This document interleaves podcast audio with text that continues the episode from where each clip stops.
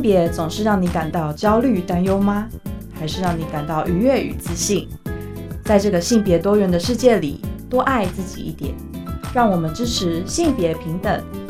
欢迎收听教育电台性别平等 Easy Go。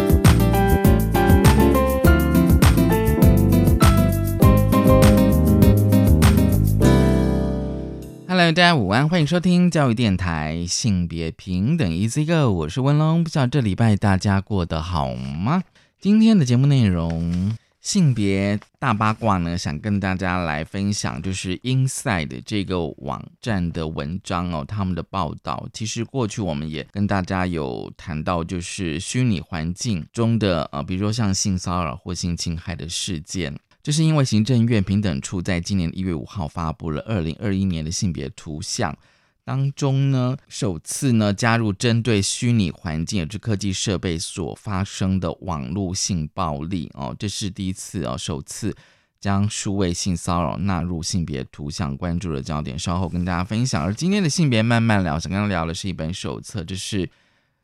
台北市政府的性别平等办公室，他们就是有编写了一本手册，就台北二十 Plus 啊，就是加号，看见性别友善城市图像。稍后呢，我们邀请到了台北市政府的性别平等办公室执行秘书郑维君来跟我们聊这一本台北二十 Plus 的手册。我们先进行性别大八卦，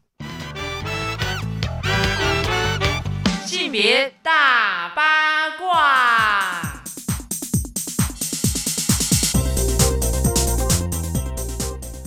今天性别大八卦，想跟大家聊一聊，就是数位的性暴力，就是 Inside 的网页。其实行政院都是在今年一月初发表二零二一年的台湾的性别图像呢，首次加入了针对虚拟环境所发生的网络性暴力。其实以前哦，就是有跟大家分享这则新闻哦。这边再跟大家稍微复习一下，就是虚拟环境呢占性骚扰发生场域的第二位哦，就是根据二零一九年性骚扰防治法受理的申诉的结果。而性骚扰发生的场域呢，虚拟环境、科技设备，当然包括比如说像网络啦、手机简讯哦，占所有场域的百分之十八点八哦，就是第二位哦。那么另外呢，就是行政也针对二零一九年利用网络场域进行了儿童及少年性剥削犯罪的情况，其中呢，网络当然包含这个社群的网站哦，最大中其实已经高于就是非网络的犯罪哦，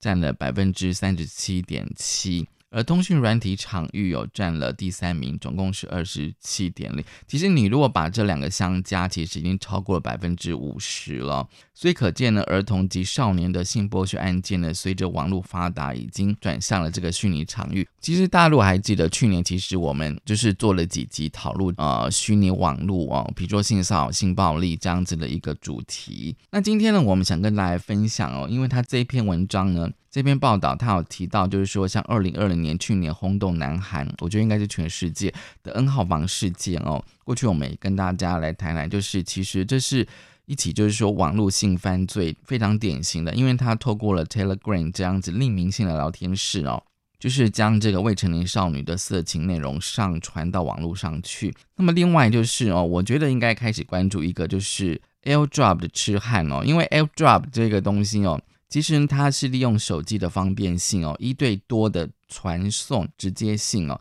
尤其是在这个交通的公共运输或者是公共场所呢，以这个 AirDrop 形式传送给他附近的人不雅的照片哦，因为 AirDrop 可传送的范围大概是九公尺之内，所以有时候当你收到的时候，你会觉得说啊，这个人这个变态是不是就在自己的身边？因为只有九公尺，其实非常近的，所以让这个收到这个不雅照片的人其实有感觉到有点恐惧跟不安。那 AirDrop 其实是苹果手机、平板还有 i iPad Touch 这样子跟电脑内。建的一个功能，只要开启 WiFi 跟蓝牙呢，只要两台手机相距九公尺以内的装置，就可以互相传送图档、影片、文字、网址，而且它可以一对多，就是我一个可以传给很多人哦。另外，它不会消耗上网的流量，也不需要下载任何软体或者是登录账号。其实有很多的社会运动哦。在现场就是呃抗争者就会透过 AirDrop 向民众的手机有发送传单哦，因为这个实在是太方便了，但是呢也会成为比如说性骚扰的一些温床哦。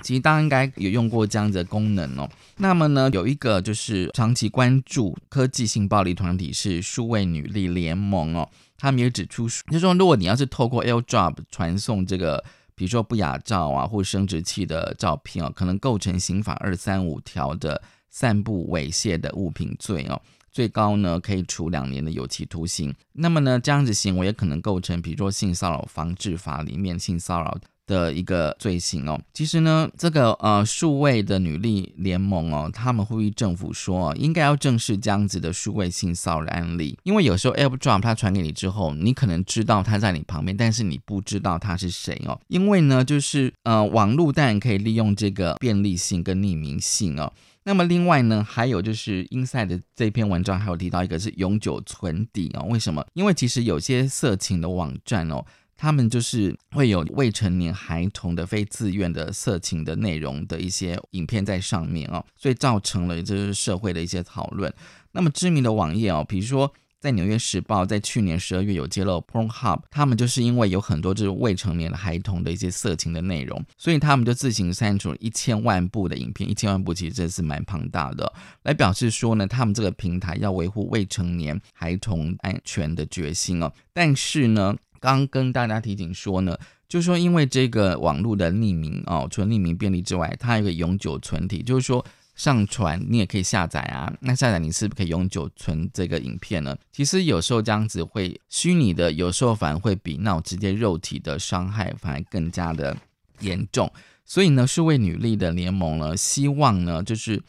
政府呢能够正视这样子的呃数位性骚扰的案例哦，就是应该要加强这个犯罪预防的宣导。那么受理的警方及单位也应该统计相关的案量哦，因为有时候你的案量可以做研究的那个犯罪的形态啊、动机啊，这样子的话，可能对于这个数位的性骚扰或性暴力的犯罪才能够比较有效率的遏制。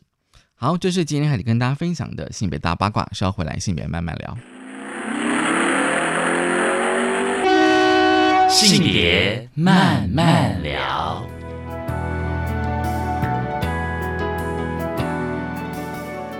欢迎再回到教育电台性别平等一字一个，我是问了，我们在进单元性别慢慢聊，今天慢慢聊跟聊什么呢？其实今天啊，我想跟大家分享一本手册哦，这本手册我觉得蛮重要的哦，它是台北二十一个加号 Plus 哦。看见性别友善城市图像。今天我们想要来跟大家分享这本手册哦。这本手册的发行单位是台北市性别平等办公室。其实过去我们呃节目里面的确有稍微跟大家来谈，就是说呃台湾各个县市政府他们可能会有一些跟性别或是性平教育有关的政策。而今天我们想要跟大家来分享，就是由台北市性别平等办公室哦，他们发行。的台北二十看见性别友善城市图像这本手册，很高兴我们邀请到了台北市性别平等办公室的执行秘书郑维君，维君你好，哎，大家好，主持人好。手册哦，我觉得蛮重要的，为什么哦？因为第一个，我觉得第一个呃，台北市是首都嘛，哦，那我们通常都会希望就是首都哦，至少在性平这一块，至少要要非常的进步。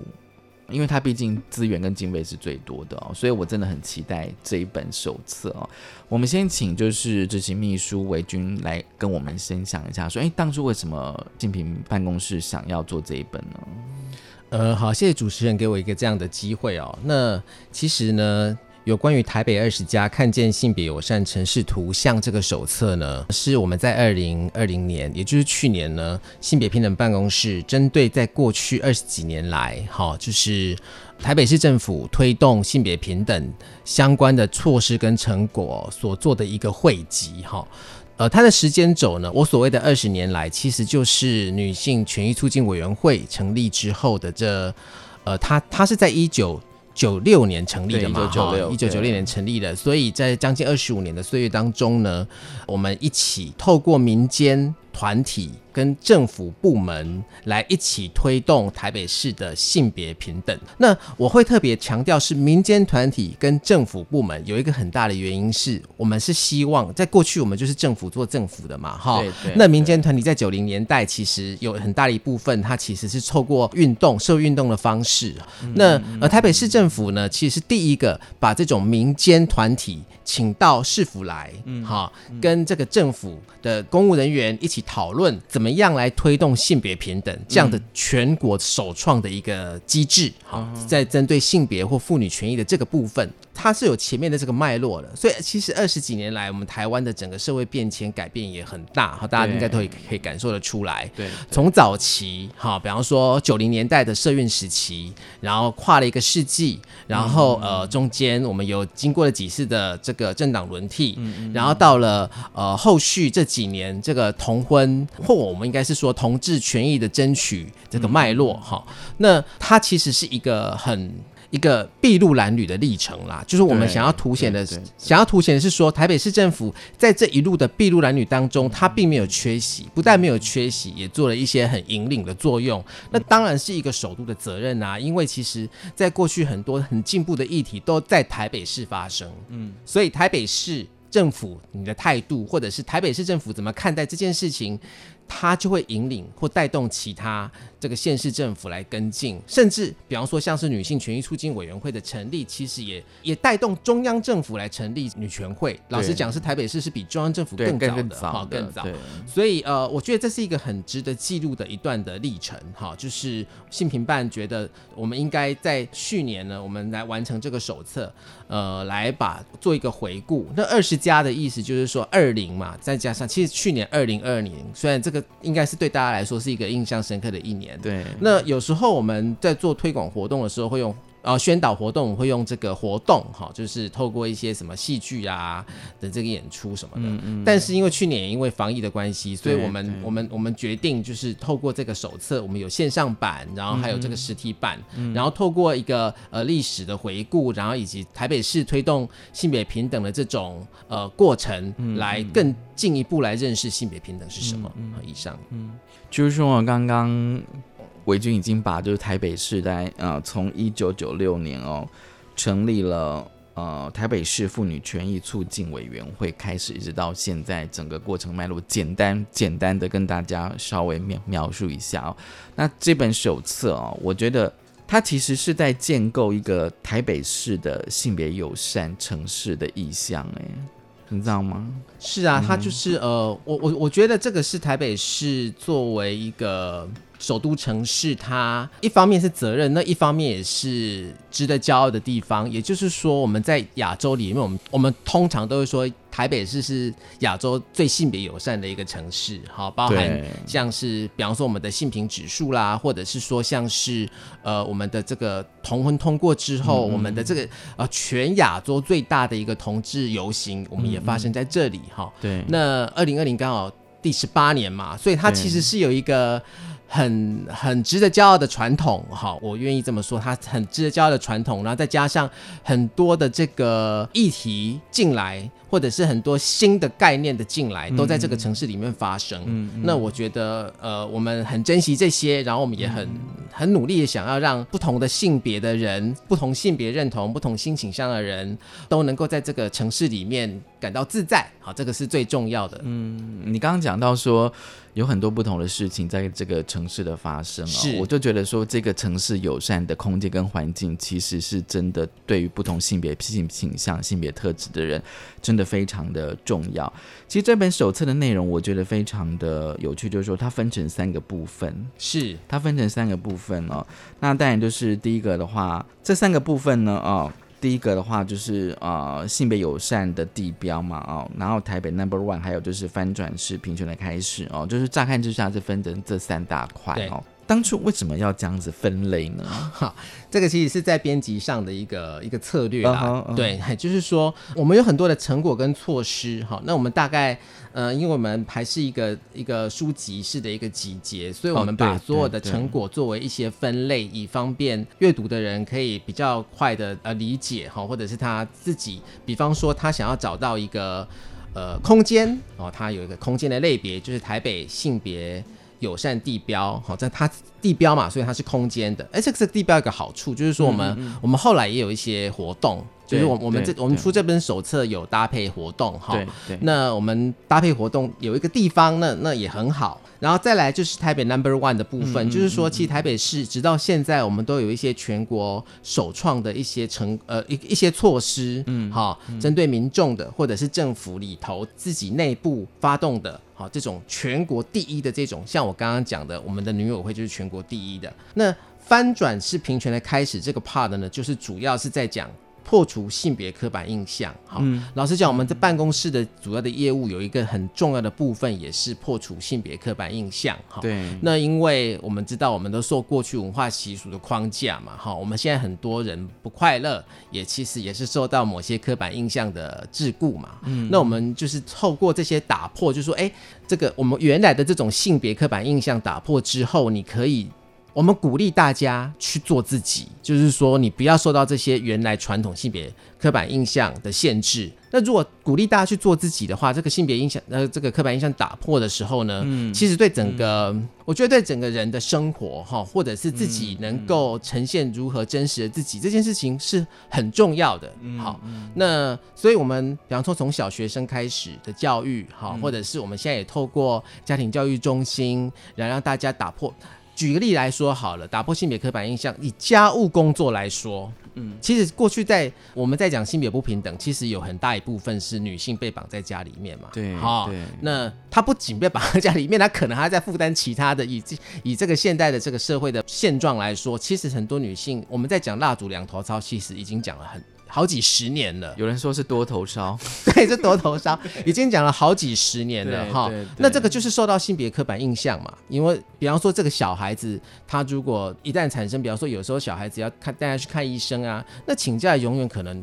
大部分都是妈妈，对没错。那或者是教育上，可能很多人会去。去会去追究母亲，好，这也是习惯上，那就是会有很多的刻板印象。那我觉得这个可能会也会影响到我们整个结婚率掉下来，就是说，哦，这个对这个家务里面的分工的不平等，让很多女性她也许对婚姻就会却步，她没有想要进去这个婚姻。嗯嗯当然，经济可能是一个很大的原因，可是另外一个部分就是这个家庭里面的分工，对，还有这个传统家庭里面嗯，对女性的一些期待，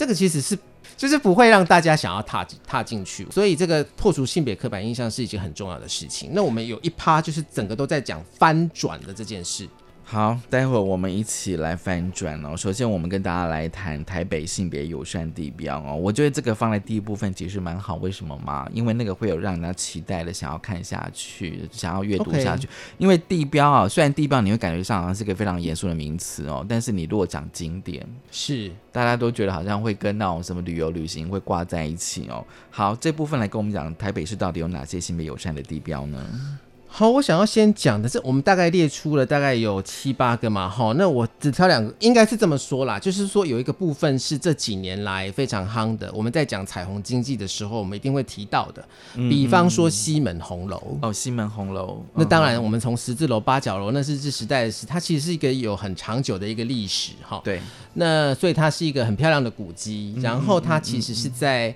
也是差不多陈水扁市长开始，我们就做了一个重建嘛，哈，让它可以。因为它封闭了很长的一段时间哈，然后我们做一个重建、重新整理，然后让它开放之后，哎，渐渐的再有一些新的规划进来，所以我这个其实是一棒接一棒的。这个新的规划就是说，呃，比方说后后面那一区有一个同志友善的区域嘛，哈，逐对渐在那边形成，然后有一些同志的产业，比方说酒吧，好、或者是相关的这个服饰店，哈。就是进驻在那里。那渐渐的呢，西门红楼它前面的广场也会有一些同志的活动，或者是哎有有几年同志的这个游行也在这里发生。好、那所以西门红楼呢，就是它俨然成为一个。同志很重要的一个聚集、交友、聊天的一个场所。那再来呢，因为跟着同婚的通过，其实台北市政府呢又在这个西门红楼旁边呢做了一道很受欢迎的，就是这个彩虹地景，就是在这个路上嘛，马路上嘛，哈。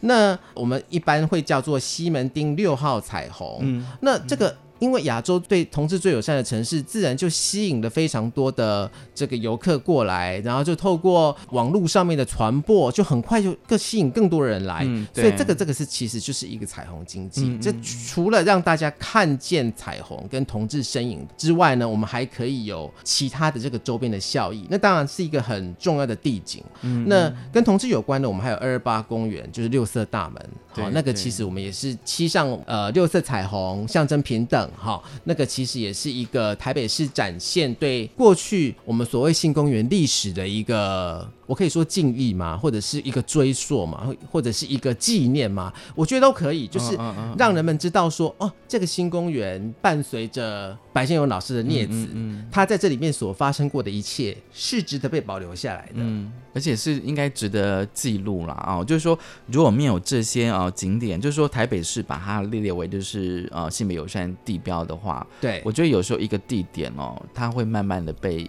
遗忘哎。是，哎、我可以再讲一件事吗？就是说，我们还有一个景点，我觉得也非常的有，嗯，嗯。非常有纪念意义，就是蔡瑞月武道研究社。哦，对对对，大家想想看，这个城市里面有非常多的日治时代留下来的这个遗迹，哈，然后或者是民国一九四九大撤退以后留下来的这些名人的故居，嗯我们所能想到的这些故居，殷海关故居、梁实秋故居、李国鼎故居，或者是李林秋故居，哈，这是艺术界的，或者是普天生的故居，艺术界的，但是都没有一个女性的身影在这里面，所以这个蔡瑞薇。这个现代舞之母，她的过去，她在教授舞蹈的这个地方，她就会变得非常的，对我们来说是非常重要的一个女性的地景地标。也就是说，这一个现代舞之母，她曾经历经过白色恐怖的年代，对。好、她自己也曾经坐牢到绿岛坐了三年的牢，然后她曾经在这个地方传授她的舞技，好、武艺，然后最重要的还是就是他最后还是因为政治迫害的关系离开了台湾。这个地方它有很多这种所谓的正义不正义的这种，嗯，一个一个呈现哈，在政治上。在性别上面，哈，大家知道，在过去，她既然是现代舞之母，也就是说，在过去很难得也有女性的在这个舞蹈的这个领域里面受到重视。对对，好，那我觉得这个可以记录，这个也跟我们我所讲的性别刻板印象是有关联，这是逐渐打破，像是敲砖打墙这样子。那他站在一个时代的一个前一个一个浪头上，然后他可以引领一个现代舞的这个这个领域里面有更多的用心的这个投入，然后透过一个古迹在那边的呈现，这个是台北市第一个以舞蹈，我觉得应该其他台湾其他地方也很难有这种以舞蹈为专题古迹的这种、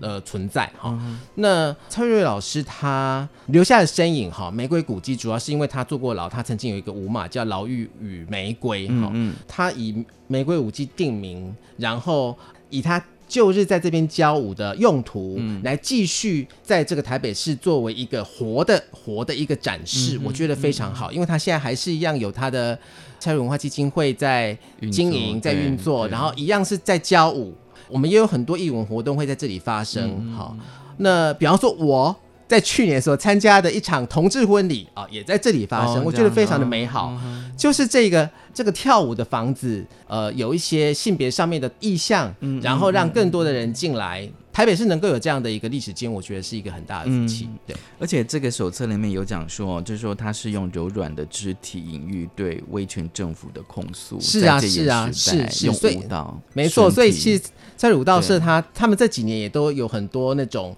透过舞蹈在追溯，或者是你要说控诉也可以，嗯就是如何去平反过去那个时代嗯受压迫的人们，他们持续都在做。对。好，我们先休息一下，稍后回来。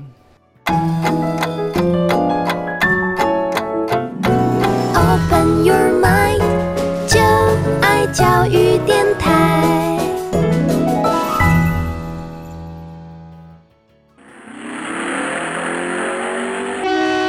性别慢慢聊。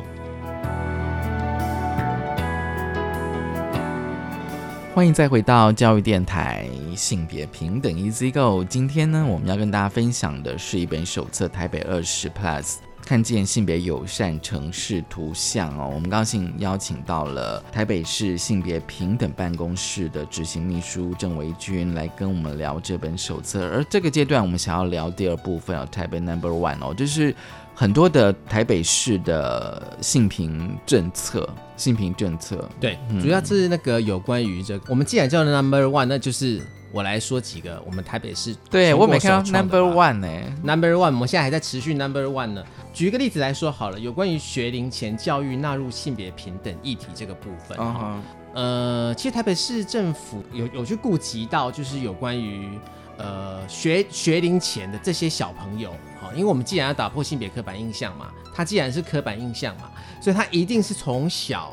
好，这受到这个环境或者是这个呃传统观念，比方说他如果就是教育，我们之所以重觉得重要，是说你教给小朋友什么，理论上他就会获得一些习惯而来的一些认知，嗯好。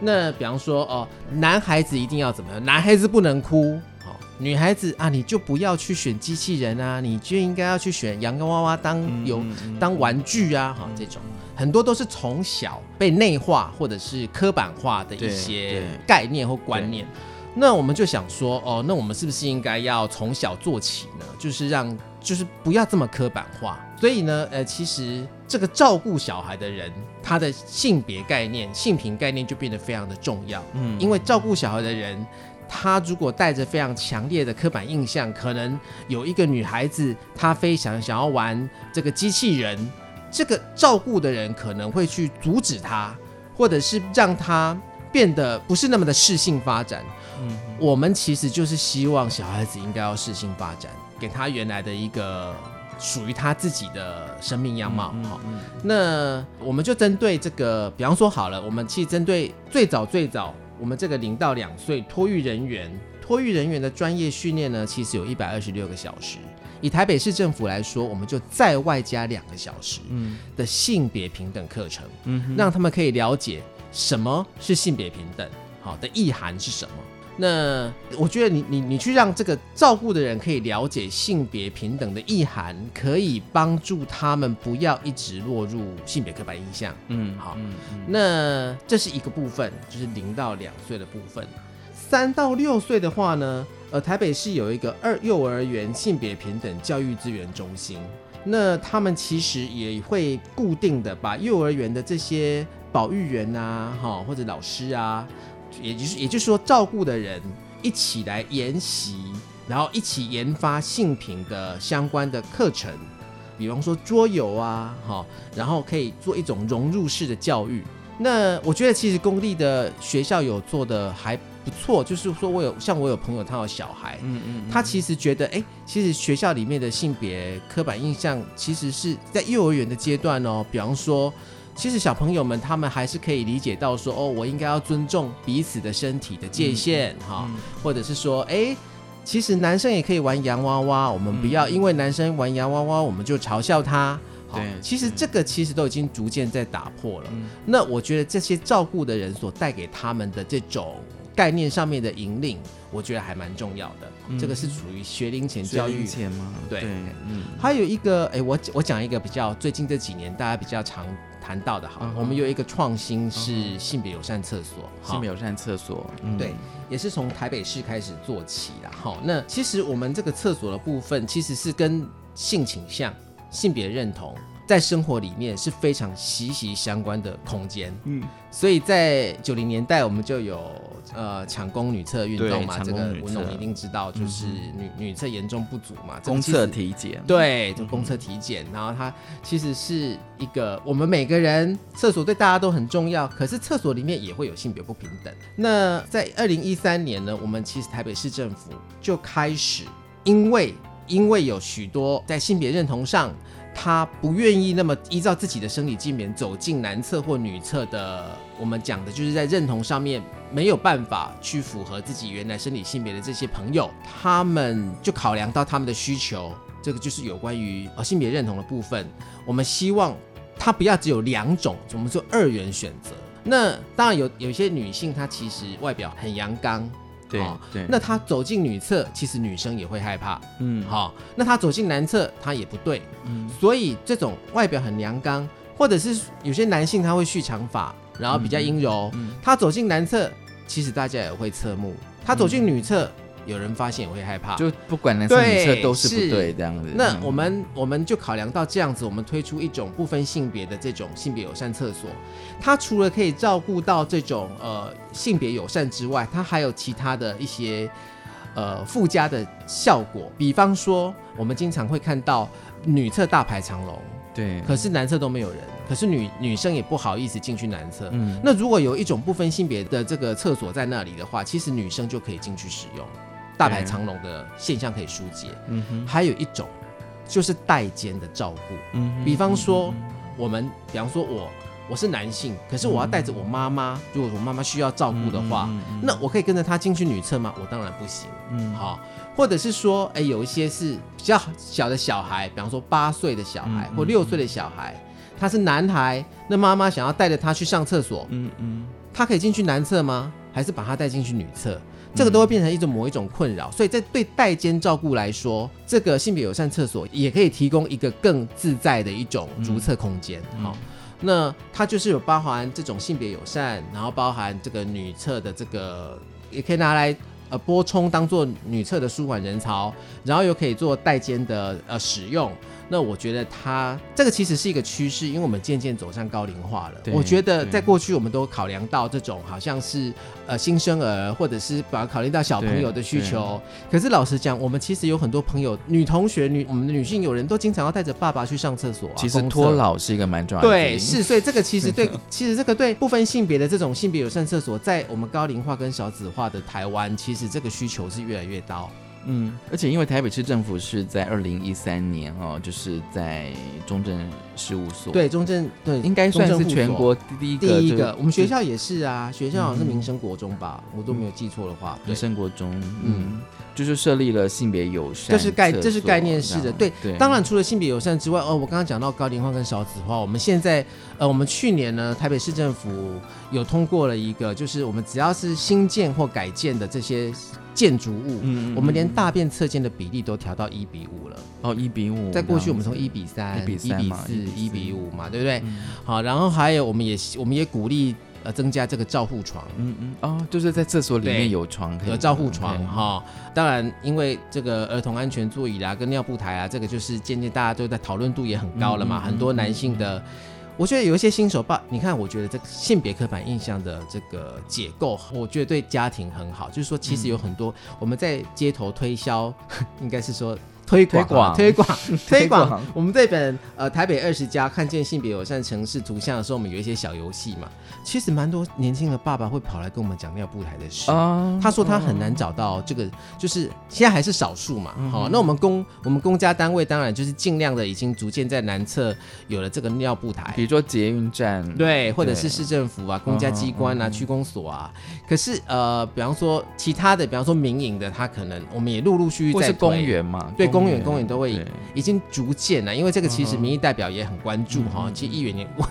议议员也督促了，随时都在督促中。所以呢，我觉得这是一个很一个很很好的一个现象，就是说有男性他身为爸爸，我们在街头推广，他跑来跟我们说尿布台的需求哈。嗯嗯，那表示他就是越越来越的越多的男性愿意分担这个照顾工作，那我觉得这个对整体的台湾的这个性别平等是一个很大的一个性别处境的改善。对，那它当然就更需要性别友善的环境、是空间是跟设施来去支撑。它有一些东西是很细节，那有的就是比方说我刚刚在建建设，它其实我们早年我们在讲，但我们有可能也没有写在二十家这里哈，就是说比方说早先我们在做，那有的是真的是治大国如烹小鲜，嗯比方说人孔盖的格栅。其实有些女生的高跟鞋会被卡在里面，应该连那个什么，我听有些女性朋友他们说是那个铺面路的铺面，对它会卡住。对，就是所以我们连道路这一种很细节的这种什么人孔盖啦、铺面啦，这个都要很注意，免得就是你要女生。当然呢，就是说我们现在我我在这里讲，我不知道适不适合，就是说你那个高跟鞋当然就是对身体健康也不是说很好。但大部分女生她如果是上班族，她还是很习惯穿高跟鞋，那她可能会卡在那里面。那所以我们有特别注意新工处呢，我们在做格栅，我们都不会做那种会卡住的。还有像是脚踏车。哦，脚踏脚踏车也是，在过去哦我不知道大家还记不记得，我们那种河滨有脚踏车出租嘛？嗯那因为现在 U bike 很方便，对对，所以 因为脚踏车比较少人骑。可是，在河边的脚踏车过去是不能够调整高度的，你说那个座椅的哦是坐垫，所以你看我们 U bike 都可以调整高度，对这个其实是有性别观点的进去，就是对这个其实也不是说女对对，有些女生小孩，对她就是跨不上嘛。哦如果脚，OK 踏车它只有一种高度，很多或者是像我这高种度设计或者是像我这种身高比较没有那么高的男生这样子。是，所以我们有一些。那对说到这个，我要说，比方说像公宅，哦我们会考量到通用设计，其实这个也都是全国的创举啊。通用设计的话，嗯对不同身材的人嗯都可以做使用。嘿，对，嗯，好棒哦！就是说你们可以想到这么的细节啊，这是也算是台北 Number One 吗？这是台北 Number One 啊 台北 number，我们还很多台北 Number One。如果是相关的同志友善措施，其实包括像是同志婚礼啦、升彩虹旗啦，这个其实都是台北 Number One。嗯呃，就是台北在同志权益、LGBT 权益的这个部分，嗯。当然就是引领全国。我这样讲不是带着一种很骄傲的心态在说，而是希望各个县市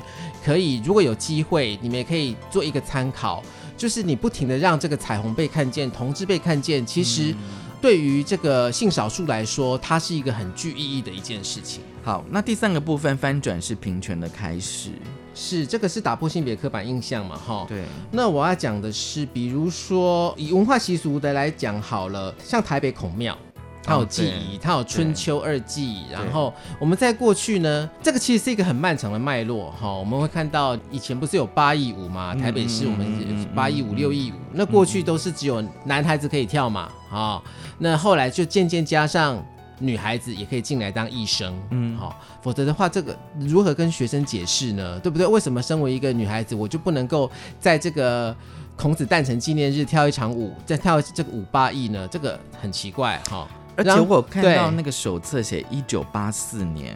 台北市孔庙是就开始排除反对声音，首次加入女性祭孔人员，从一九八四年就已经开始在做了。对，就是医生，所以这个从医生开始，是从早期，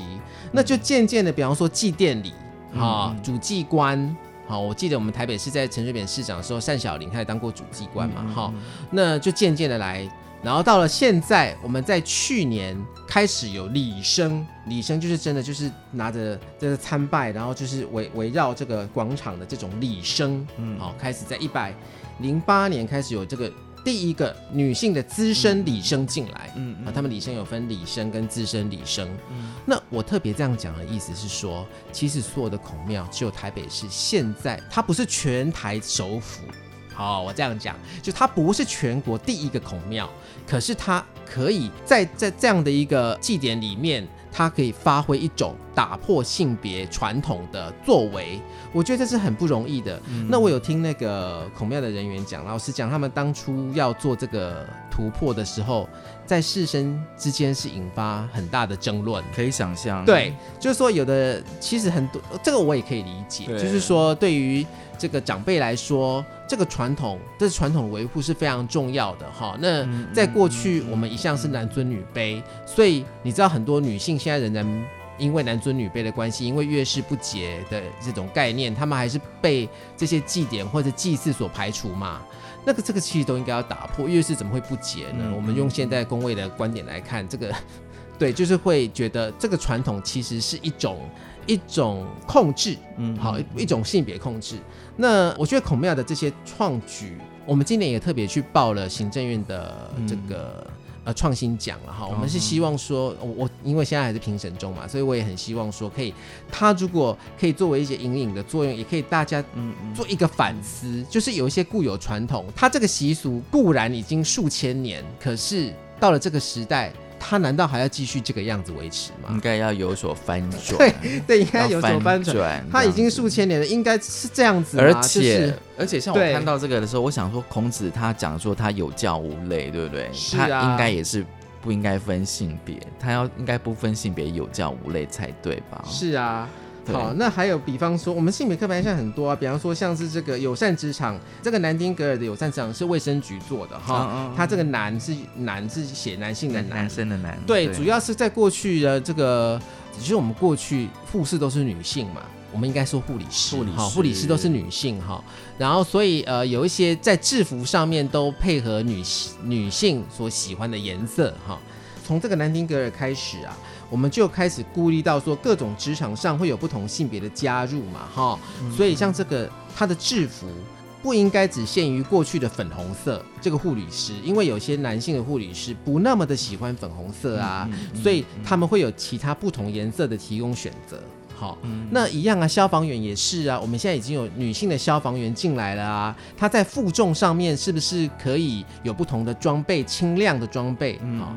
那我觉得这有两层意涵。第一个是说，我的这些制服，我的这些本来工作上的装备，因为不同的性别进来了，我有考量到不同性别，对，好，然后给他不同的选择，对这个是友善，对对性别的友善。再来，我觉得这个也是可以打破大家对于原来的这个性别的相关的想法。比如说，你有不同选择，其实对原来这个性别，比方说有些女性她也许也没那么喜欢粉红色，哦，对啊，对 对不对？或者是有些男消防员，哎，我有轻量的可以背负，是不是对于我这个行动上也可以做一些这个负重，我我也可以得到一些释放，我可以让自己更加的灵活。对，也就是说，我们这个性别友善看起来，我们一开始是要针对某一些性别友善，但其实最后是对大家都友善。其实就好像我们讲，就是说那个有有些政策或者是设备，它可能是针对某个族群，但会发现说，其实对多数人其实都是友善的。是啊，就是最后我们回馈到整个社会的性别提升，这个都是有很大的注意的，就是它其实是加惠到每一个人。加惠到每一个人，这种性别刻板印象的打破哦，包括像是同志婚姻，我觉得也是。哦我觉得它同志婚姻也是对他对于我们传统家庭里面这个逐渐不受欢迎的传统家庭的一些规范，有一些松动。嗯嗯，我我我我认为，对。好，我们先休息一下，稍后回来。教育电台性别平等 Easy Go，今天我们跟大家分享的是台北二十 Plus 看见性别友善城市的图像。高兴我们邀请到台北市性别平等办公室的执行秘书郑维君来跟我们聊这本手册。而这本手册第三部分是翻转是平权的开始，我蛮喜欢这一句话哦。其实最后我们想跟大家分享的、是推动性别平等的智商遗程。我觉得这还蛮重要的，在那个丧事的过程当中，怎么带入性平的观点？对，就是有关于文化习俗的部分，我觉得一直都是性别平等工作上面的一个比较大，而且比较难处理的重点，对因为它对对它是文化习俗嘛，所以民众他跟文化习俗的关系很深嘛，哈。那尤其是丧礼的这个部分啊，哈，那。呃，这个其实是二零，应该是二零一四或一五年的时候呢，就是民政局他就想要改变这些文化，然后他其实内政部也有在推啊现代化的这种呃智商遗程。那我们知道过去呢，丧礼里头，比方说像是司仪，大家会用男性。哦，对，连司仪都会用男性哦，对对，这我没有注意到。对，在旁边，在这个司仪，所以连司仪、女司仪非常的少。还有比如说旁道，就是一定是要男丁，对哦对对。那有的这个女性要做什么呢？女性要负责嫁出去的女儿要负责骷髅头。哦，我小时候其实我外婆过世的时候，我们也是这样子去爬那个坡，那个石头路，这样子一路爬进去。那就是有一个性别分工的一个很深的一种仪式，哈。那我们想要打破这一些，那当然就是骷髅头现在很少，台北市 就很难。可是有一些像是旁道，或者是像司仪这一种，我们想要透过一种那公公呃政府的介入，可以有一些改变哈、那尤其是旁道，像过去很多家人啊，他其实是呃如果没有生儿子的话，他会去找远亲。远亲的男孩子来旁，比如说侄儿、外甥或更远的、更远这样都有都有。那我们我们是透过这个葬仪社，就是说我们会，老实说，这个政府有一个工具，就是跟民间促进民间的性别平等有一个工具，就是我们会做评鉴，有时候会做奖励哈。那比方说像是这些葬仪公司、礼仪公司呢，呃，我们会是希望他们去跟家属做这个沟通的时候，他们他们其实也都会看人，因为他们其实在这个业界已经很久了。如果说这个家属他没有，比方说他没有男丁，礼仪公司会就跟他们讲说，那女儿当然也可以啊，女儿也是宝啊，女儿也可以继承啊，这样子哈。那透过业者的宣导，来让更多的这个家庭，他们在进行这个智商仪式的时候，他们可以不要去做那么多的性别分工哦，对，那包括像是旁道或是司仪之外，比方说，就你刚刚提到的这个智商遗程，我们是透过这个跟业者的这种宣导，再透过业者去跟家属宣导。那我觉得这个有一些改变了啦，哈。那当然家庭结构也是有改变，也有影响了，哈，这都有影响。也就是说，我们我们的工具就是透过业者。其实我们很多很多其他的措施也很多都是透过业者啊，比方说这是公车，像我们公车上面如果有这个，我们有这个防狼铃啊，如果如果它有一些防治性骚扰的零，其实做这个公车的业者其实是可以得到一些补助的。好，就是透过一些评鉴的方式，让我们这个城市变得更加的友善。好，最后呢，回到哦这本手册哦，其实是一开始是一个。重要事件的时间轴哦，就是第一跟第二页哦。其实透过这个时间轴，我觉得还蛮清楚的，可以知道台北市从一九九六年到现在到底做了哪些跟性别平等有关的重要事件。就是这样子的时间轴就非常的清楚。是啊，这是一路的碧绿蓝缕然后比方说碧绿蓝缕。是啊，我们在这个一九九六年，我刚好提到过了，就是女性权益促进委员会的成立嘛，全国第一个的公司协力，就是女性参与公共事务，针对推动性别运动的一个一个机制。以前运动我们都在街头嘛，我们现在这个运动可以拿到政府部门来做哈，这个其实是有加成的效果。所以早先这几年，比方说在我们看二十一世纪以前呢，我们有很多这种机制的事情啊，比方说像这个新移民照顾辅导措施工作小组，哦，这是一个机制哈。比方说家庭暴力防治工作推动小组，就是都是这些都是属于机制的。然后很多是是基于人身安全的，因为过去我们的那个法令没有那么完备，对，所以针对人身安全，针对于职场的性别平等都没有一个。法源依据，好，那中央法规没有，那市政府就先来做，然后到了台北市性别平等办公室成立，也是一个机制，也就是说如何促进这个政府单位对外推动性别平等，对内推动性别平等的这种呃制度，好，我们说制度可能大家比较比较了解，然后接着就有多元性别进来了，它又变成一个新的性别的。主要的议题的哈，我们会考量到不同的族群，LGBT、同志啊等性少数啊、跨性别啊哈或双性人啊这种性少数的需求。那我们女性权益促进委员会也非常的刚好啦，这个其实是意料之外的事情，就是我们在去年呢，这个委员也提案，好要把这个女委会来证明叫做性别平等委员会，以前叫女性权益促进委员会嘛。但老实说，我们有很多议题都是已经不是只针对女性了。老实讲，我们要松动的也不是只有在促进女性权益的这个部分松动，其实我们也希望有更多呃男性的议题也可以进来。好，老实讲，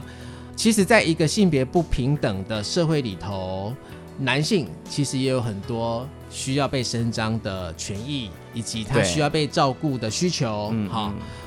比方说，比比如我讲一个数字好了，我们在女性的呃，我们在这个死亡的通报数呢，长期以来都是女性高，好，这个大家可以理解。可是最后那个自杀的死亡率呢，对，都是男性比较高，好，那呃，就是说男性的压力其实也很大。那有时候当然压力的来源不一样，那。可是有一些关键在于他的性别，也就是说，我们不要让性别变成障碍，我们不要让性别变成一个生命或生活里头的一个痛苦的来源。好，那我们尽量去破除这一些，可以让不同性别的人在这个城市都感到自在。好，那也就是我们性别平等办公室最大的一个自我期许跟期待。这本手册其实可以在你们的网页上下载吗？这可以在台北市性别平等办公室的网页上下载，下载全文吗？全文都可以下载，还有这些有很多丰富的图像啊，也都也都在里面。嗯，还有内容。嗯，大家如果想要更进一步知道，就是看见性别友善城市图像的话，可以在台北市性别平等办公室的网页上下载。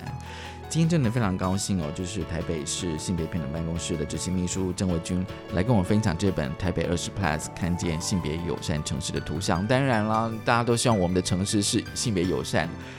一直非常友善下去，让不同的性别性倾向、性别特质、性别表现的人都能够自由自在的活在这个城市里面。今天谢谢维军，谢谢你来跟我们分享，也谢谢文龙，我们一起向前走。谢谢谢谢大家收听今天的性别片的一字歌，拜拜。